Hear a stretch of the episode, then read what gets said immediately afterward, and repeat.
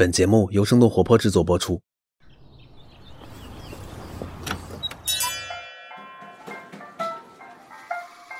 您的生动早咖啡好了，请慢用。嗨，早上好呀！今天是二零二一年的八月十一号，星期三。这里是生动早咖啡，我是来自生动活泼的梦一，几条商业科技精解读，和你打开全新的一天。二零二零年初，瑞幸咖啡财报造假东窗事发，它的创始人陆正耀背负着二十一亿多的债务，被限制了高消费。就在大家以为老陆要逐渐隐退江湖的时候，他却出人意料地端着一碗多少有些瑞幸咖啡味道的面条，出现在了人们的视野当中。这到底是怎么回事呢？人们会为这碗面条买单吗？在几条商业科技动态之后，我们会和你重点来关注一下。首先和你继续关注阿里事件的进展。阿里女员工在济南出差期间被侵犯一事仍然在发酵。八月九号的凌晨，阿里巴巴董事会主席兼 CEO 张勇在阿里内网公布了女员工被侵犯的阶段性内部调查结果和处理决定。同城零售事业群总裁李永和以及阿里的人力资源业务合作伙伴徐坤引咎辞职。阿里巴巴首席人力资源官童文红记过处分。涉嫌男员工被辞退，永不录用。关于其是否存在违法行为，警方正在调查取证。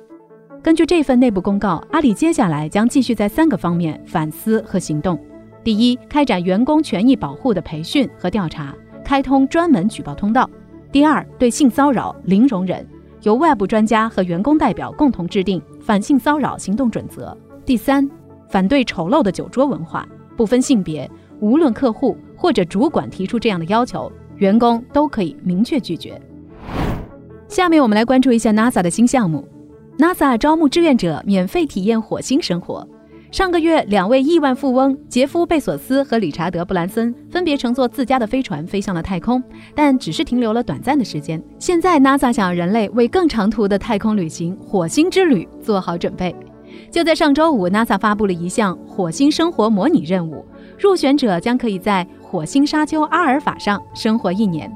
这是一个利用 3D 打印技术建成的，面积大约是一百六十平方米的栖息地，能够模拟火星任务可能面临的各种挑战，比如说资源限制、设备故障、通信延迟，还有其他的环境压力，用来帮助 NASA 了解和应对宇航员将会面临的身心挑战。那这次的模拟任务一共包括三个阶段，目前 NASA 招募的是第一阶段的任务，将会在明年秋天正式开始，申请时间呢是今年的八月七号到九月十二号。这次模拟太空旅行是免费的，不过条件嘛也是相当的苛刻，首先必须是健康的、积极的美国公民或者是永久居民。年龄在三十到五十五岁之间，不抽烟，精通英语，并且拥有科学技术、工程或者是数学这些领域的硕士学位，以及至少有两年的相关专业经验，或者至少一千个小时的飞机驾驶经验。那说到这儿，你会不会立刻想到马特·达蒙主演的那部电影《火星救援》？不知道这些入选的志愿者们会不会也在模拟的火星空间里种土豆呢？有点好奇，现实版本的《火星救援》会是什么样子的？你看过这部电影吗？这部电影当中的哪个场景让你印象最为深刻呢？不妨在我们的评论区和我们一起聊聊吧。亿万富翁们不光在太空之旅上扎堆竞争，在电动汽车行业也是彼此较劲。亚马逊的创始人杰夫·贝索斯和微软创始人比尔·盖茨正着手从电动车的电池源头来进行布局。根据了解，贝索斯和盖茨这两位巨头所投资的矿产勘探公司 Cobalt Metals 在八月九号和伦敦上市公司 Blue Jay Mining 签署了一项协议，表示将会在格陵兰岛寻找用于电动汽车的关键材料。根据这份协议，Cobalt 一共支付了一千五百万美元的勘探资金，用来换取这个项目。百分之五十一的股权。Cobo 是一家非上市公司，主要利用人工智能和机器学习寻找原材料。那这家公司的主要投资者之一呢是 Breakthrough Energy Ventures，这个基金呢是由比尔盖茨来监督，投资者包括贝索斯、马云，还有其他的一些商业大亨。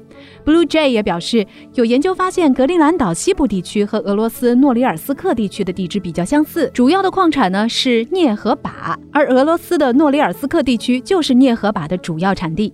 这个消息传出。之后，Blue Jay Mining 的股价应声上涨了百分之二十六。下面我们再把目光转回国内。七月九号的时候，宗庆后担任法定代表人的娃哈哈创业投资有限公司正式完成基金管理人备案登记，至此，娃哈哈创投正式登场。更让人惊讶的是，已经七十五岁高龄的宗庆后，在今年的七月十二号取得了基金资格从业证书，被大家称为创投圈励志故事。宗庆后毫无疑问是中国商业史上的一位传奇人物。为了减轻家庭的负担，他在初中毕业之后就开始四处打工。在四十二岁的时候，他创办了娃哈哈，并且不断的发展多元产品线，获得了巨大的商业成功。二零一零年，宗庆后登顶福布斯中国首富，成为了名副其实的中国饮料大王。那在今年的福布斯全球富豪榜当中，宗庆后以八十八亿美元的财富位列榜单的第二百六十九位。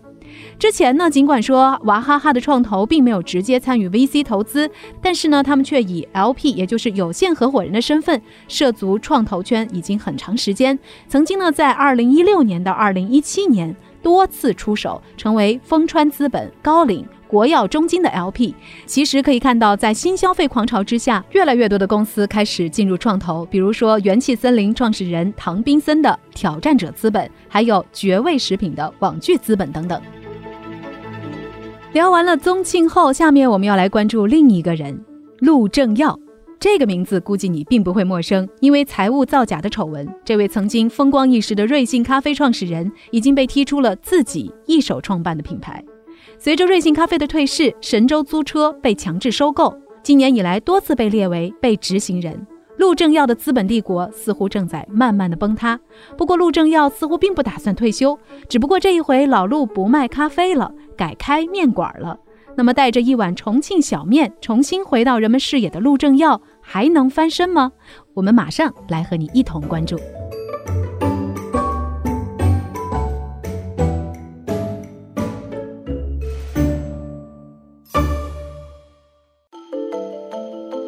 就在前两天，陆正耀的再创业项目去小面正式开业了。一家门店开在了重庆市的江北区，而另一家位于北京凤凰汇购物中心的门店也已经开始营业了。如果你经常光顾瑞幸的话，那很有可能当你走进这家面馆的时候，会觉得似曾相识。进店之后，你需要在小程序才能下单，可以选择自提，也可以外卖。这家面馆呢没有后厨，和瑞幸的自动咖啡机很类似，它的炒菜厨具也是直接放置在吧台上，不需要人工的过多干预。那根据了解，去小面的下一步呢，将会在全国十四个城市来布局，目标是开五百家门店。那说到这儿，问题就来了，为什么陆正耀这次要卖面条呢？可以说，面条这个赛道在今年上半年格外受到餐饮投资者们的追捧。我们查询到，有好几笔上亿级的融资都流入到了餐饮业。先是六月底，五爷拌面宣布拿到了三亿元的融资。七月初，和府捞面也拿到了将近八亿元的一轮融资，一下子刷新了年内面馆最高的融资记录。不仅仅如此，几家兰州拉面品牌也同样获得了资本的青睐，比如说马继勇、陈香贵和张拉拉这三家兰州拉面连锁品牌都在上半年获得了新融资。在资本的装点之下，线下餐饮最好的时代似乎已经到来了。但是目前来看，真正吃到风口红利的还只有茶饮和火锅。其实原因嘛就很简单，那就是标准化、连锁化以及可迅速复制。标准化的程度越高，就越容易通过加盟进行快速的扩张。那陆正耀的这碗面条到底有什么优势呢？我们也许可以看看瑞幸咖啡能给陆正耀做哪些背书。优势一：被投资者认可的标准化经验。瑞幸创业到现在两年的时间，开出了三千多间门店。从门店的选址、生产管理到咖啡的品质，都是通过一整套流程标准化系统加以保证的。甚至他们的每一笔订单的完成时间都被严格要求到不能超过两分钟。一位餐饮行业的投资人说：“能做到万家店的公司，往往都是强管控、有标准化和管理经验的。”虽说瑞幸的门店还没有达到万家，但是瑞幸咖啡完全证明了这一套强而有效的标准化经验是可以被复制的。优势二，被瑞幸验证成功的 IT 系统。连锁餐饮想要获得成功，必然就要不断的扩大规模，但是在大规模开设门店之后，想要进行尽可能完善的协同管理，就离不开强大的 IT 系统。这个方面，瑞幸在行业里可以说是属于领先水平的。他们的订单系统可以自动向门店分配订单，某一个门店订单过大的时候，还会分配到附近的门店。同时呢，他们的系统数据还可以反馈出哪个区域适合新开门店。那么这一套已经被瑞幸验证成功的系统，也是可以复制到其他品类的餐饮连锁业务当中的。优势三：门店快速铺开的经验。如果说我们作为消费者无法直接感受到瑞幸的标准化和 ID 系统的话，相信你肯定无法忽视他们前几年铺天盖地的营销补贴和疯狂的开店速度。即使说你不是一个咖啡爱好者，肯定也可以强烈感知到他们不断刷新的存在感。那是不是说陆正耀的小面也会像瑞幸咖啡一样，成为面条界的一匹黑马呢？首先，像瑞幸铺开时用的补贴策略，应该很难复制到面条赛道上。在咖啡赛道中，之前都是被星巴克、Costa 这样的客单价相对比较高的连锁品牌占领着。除此之外呢，就是精品的独立咖啡店，所以才给瑞幸留出了足够的空间来打价格战。而反观面条赛道，放眼望去，兰州拉面、炸酱面、热干面、台式牛肉面、广式云吞面等等各式各样的小面馆，几乎遍布了中国的大街小巷。无论是想从品牌，还是说从价格上打出知名度，这个竞争激烈程度都可想而知。目前趣小面的北京店可供选择的面条价格大多是在二十四到三十四元一碗。单从一碗面条的价格上来看，趣小面在同类小面品牌当中似乎不太具有太大优势。其次，比起咖啡面馆的 SKU 标准化的难度更大。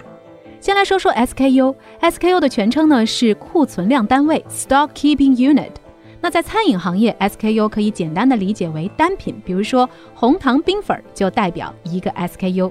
目前呢，趣小面已经上线了三十个 SKU，包括十种面、九种卤味儿、六种冰粉、五种酒水饮料。根据三十六氪的报道显示，趣小面未来计划会上线九大品类，共计六十多个 SKU。其中呢，仅钵钵鸡一个品类当中就会包含麻辣牛肉、鹌鹑蛋、鱼豆腐等等三十四个 SKU。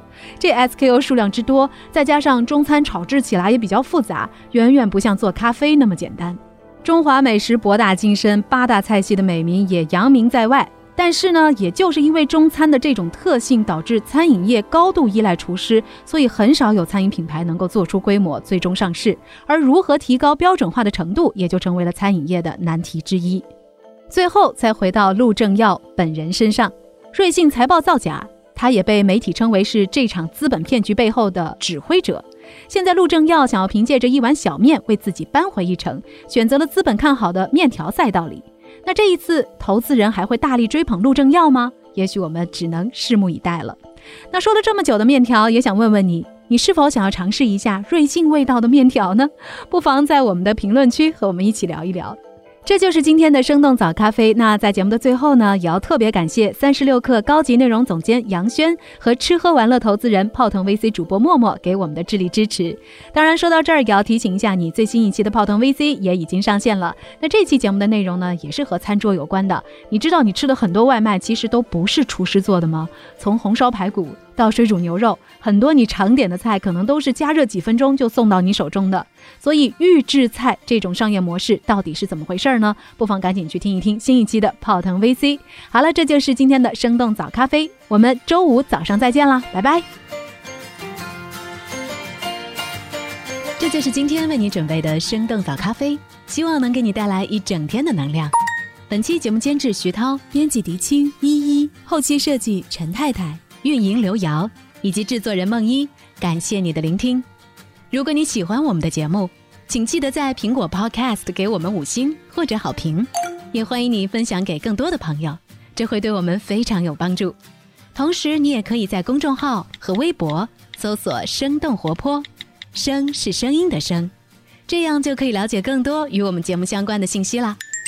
生动早咖啡，期待与你下次再见。